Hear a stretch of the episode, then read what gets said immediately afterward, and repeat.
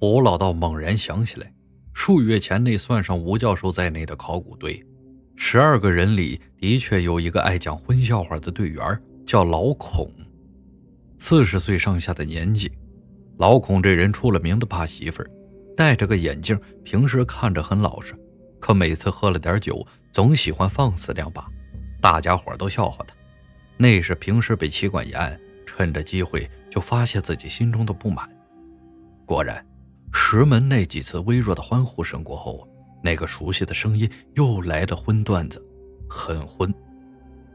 胡老道之前还听说老孔说过这笑话，可惜胡老道听完并没有笑，老孔因此称他为不懂风趣。那此刻墓里的这些人声、嘈杂声，还有肉香。不等胡老道发话，华老小声问道：“考古队？”失踪的那十几个人里，呃，有个叫老孔的，呃，这声音可能是同一人。华老脸色严肃，在等待着胡老道的下文，但他脸上的表情已经表露出了自己的猜测。胡老道紧抓着下巴一点头，胖子直接就炸了：“呃，我这运气，这样也能碰上粽子？”玉英，小心查看。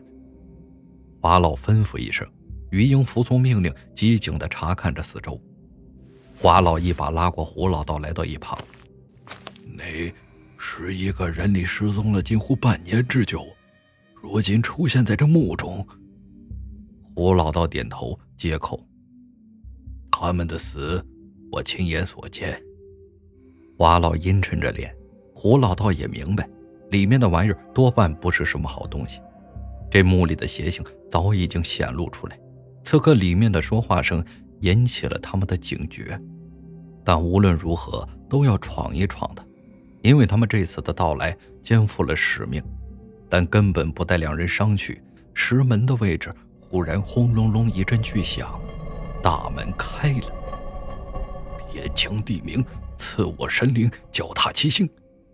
胡老道见事态不好，随手甩出一杆五行旗，嘎巴。五行旗打在那人身上，却并没有发生惨叫声。令旗落地，发出清脆的声响，几个人直接呆住了。只见门内那人并不在意，反而由惊变喜，激动的大喊：“老胡，竟然是你！”胡老道到底是反应快，他瞪大眼睛，做出一副激动到无以复加的模样，走过去拉住门内那人。华老他们不可思议地看着这一切。在两人真挚握手的一刻，胡老道的脚上不知何时多了一张符咒，被他悄无声息地用脚尖点在来人的背上，贴在那人身上。胡老道便在这时急退出去几步。门内站的那人正是老李，之前跟吴教授住在我们家一起喝酒吃肉的那位。胡老道贴在他身后的那张符叫子午灭形符，一种能令妖魔现形的符咒。其珍贵的程度可以这样说：每个月只有一天的阳气是整个月最盛的一天，画符必须预测出时辰，选取这一天正午，最多只能画出两张符，也就是说，一个月只能画出两张这种符咒出来。可这样珍贵的现形符贴在老李身上，竟然没有丝毫的效果。吴老道可不会忘记那晚发生的事儿，他苦劝吴教授他们别再继续发掘。可考古队执意不听，被我跟我爸拖回去喝酒，灌了个半醉。半夜凌晨，一股强烈的不安令他坐卧不宁。在赶到锁龙台的那一刻，自己想尽办法都不能阻止这股吸力。当晚，考古队众人被吸成干尸，鲜血洒了一地，就连尸体都被吸进地宫之内，那是真正死去的人了。可是现在。胡老道刚才的握手是在试探，老李手上的温度如常，他甚至专门还为此捏了老李一下。当时老李眼中还闪过一丝不解，这眼前的老李分明是个正常的活人，所以法器符咒打在他身上没有作用，自然是对的。可老李他们当日被吸进地宫，到如今过去这么久，他们还活着，这其中的异常却如何令人不疑？石门内好几个人都跟了出来，那几个熟悉的队员，还有当晚跟胡老道打过交道的那三个摄像师，都面带着喜色。那股子肉香味儿，可就更加浓郁了，引得几个人都不自然起来。胡先生，进来坐。哎，你们可算来了。呃，是啊，是啊，我就知道上级不会放弃我们的。我们这段日子可没少研究这墓穴。咋样，吴教授肯定在外接应我们呢吧？一连串的问话。先是令几个人都懵了，背后那阵阴乎乎的感觉早就已经消失不见。华老轻微示意余英，跟着进去石门。到了里面，跟外面神道的摆设却截然不同。地宫里整齐地摆放着许多的石台，上面的灰尘厚厚的一层，石台密密麻麻的，给人的感觉这像个巨大的会场。平常有一群人坐在这下方石台上开会似的。再往前，则是一条长长的台阶一路向上，到了一定的位置，却通往黑暗之中，再瞧不真切了。胖子的眼一直盯着那个位置，老孔一看，笑道：“啊，这里很简陋，简直就不像个墓穴。那个台阶你们看，一直通往前方，在到达一个高度之后，就会向下伸延，然后啊，再通往下一道石门。”胖子一指自己站的位置，问道：“呃，这地宫一共三道门，木门的位置原本被打开发掘，后来被突然填埋。现在这是第二道门，往后第三道门，这应该是极限，主墓室一定在里面了。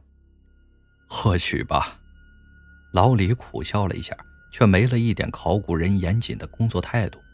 胖子摇头：“你们没进去吗？”跟前那个戴眼镜的年轻小伙很是迷茫。我们一直在这里研究，直到现在还搞不清楚。这整个过程中，胖子一直在问话，胡老道一直在想察觉异常，却连半点邪气都察觉不到。而华老则是被这密密麻麻的石台所吸引，每一块石台上都刻着几段看不懂的文字，亦或者是图案，但唯独于英站在一旁不闻不动。仿佛一切都与他无关一样，可他那双犀利的眼却始终未离开过说话的众人。胖子问着话，最后来到于英这里拍了三下，于英突然也反常的推了他一把。于英之后找机会才告诉他们，从这些人的种种特征来看，他们应该没有说谎，句句属实。一群没说谎但被吸成干尸踏入墓中却又死而复生的人，还有。这地宫里又哪来的肉？如何能支撑他们度过这半年？种种疑问令人不解。老李他们邀请四人坐下，交谈的整个过程中根本看不出半点破绽。他们用器皿煮着肉，甚至拆了一些木料用来生火，但是似乎他们自己也不知道发生了什么。吴老道坐下，试探道：“老李，你们被困在这里一个来月了吧？”老李摇头道：“老胡，你糊涂了，整整半年了。要不是这里头一次有些发现，我们早就待不下去了。整整半年。”胡老道心想，老李倒是记得清楚。几下询问之后，几乎已经找准了情况。胡老道试探过考古队那晚发生的事儿，但老李他们似乎想不起来了，根本不知道自己怎么进来的，就仿佛那段记忆。被人强制性的掐掉了一样。从老李他们现在的表现来看，每天除了吃饭之外，他们的时间精力都用在解析那些石头文字上了，仿佛他们早已经入了迷，一个劲儿的跟胡老道他们谈论着这些。他们不知道自己每天吃的肉是从哪里来的，更不去考虑照明什么的，或者不如说，他们压根儿就没考虑过这些。如果仔细辨别。老李他们身上具备的很多寻常人根本不具备的能力，当然，很多寻常人拥有的基本能力他们也没有。于英假装把自己的手表掉到了地上，漆黑的地宫里静悄悄的，就连说话都能产生回音。钥匙落地的脆音来自四面八方，没有光照是很难找到的。玉英趁机喊道：“我的手表！”站在一旁的老孔。竟飞快地从地上寻找到那东西，一把交到于英手里，顺带善意地提醒他：“小哥，看看摔坏了没有？这一动作吓得胖子也后退了两步。胖子这辈子见过粽子，内蒙逃命的时候遇到过狼群，可那些玩意儿毕竟没眼前这群半人不人的东西诡异。胡老道心下暗暗得出结论：这是一群不知为何出现异常的人，不明生死。他们竟然拥有常人不具备的夜视能力，但很显然，这些人已经丧失了一部分人类的思维。人这种东西通常会考虑事情的合理性，这个东西干什么的？你给我这么多钱，肯定是让我干些什么。但老李、老孔他们根本不考虑这些，有肉吃，有木材生火，他们醉生梦死般的研究着那些石台上的文字，仅此而已。他们根本没考虑过这些，甚至根本就没有这种思维。这与他们考古人员的论证、佐证、合理严密推理思维恰恰是相反的。当一块块香喷喷的肉递到胡老道他们面前时，几乎就连训练有素的鱼鹰都忍不住动了动喉咙。可这肉太香了，在这样简陋、没有调料、没有碗筷的条件下，反而香到令人发指的肉。先不说怎么煮出来的，但明白人谁敢吃呢？胡老道绷着脸，口咽着口水，问老李：“老李，你们先吃，我现在迫切想知道这个地宫里的情况。你们不是下来研究半年了吗？能给我们做个简单的介绍吗？”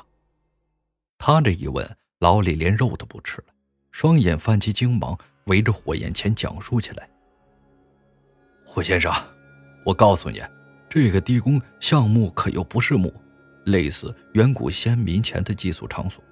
根据我们现在破译的资料显示，这个地宫只怕是非秦非周，更是在夏商之前。什么？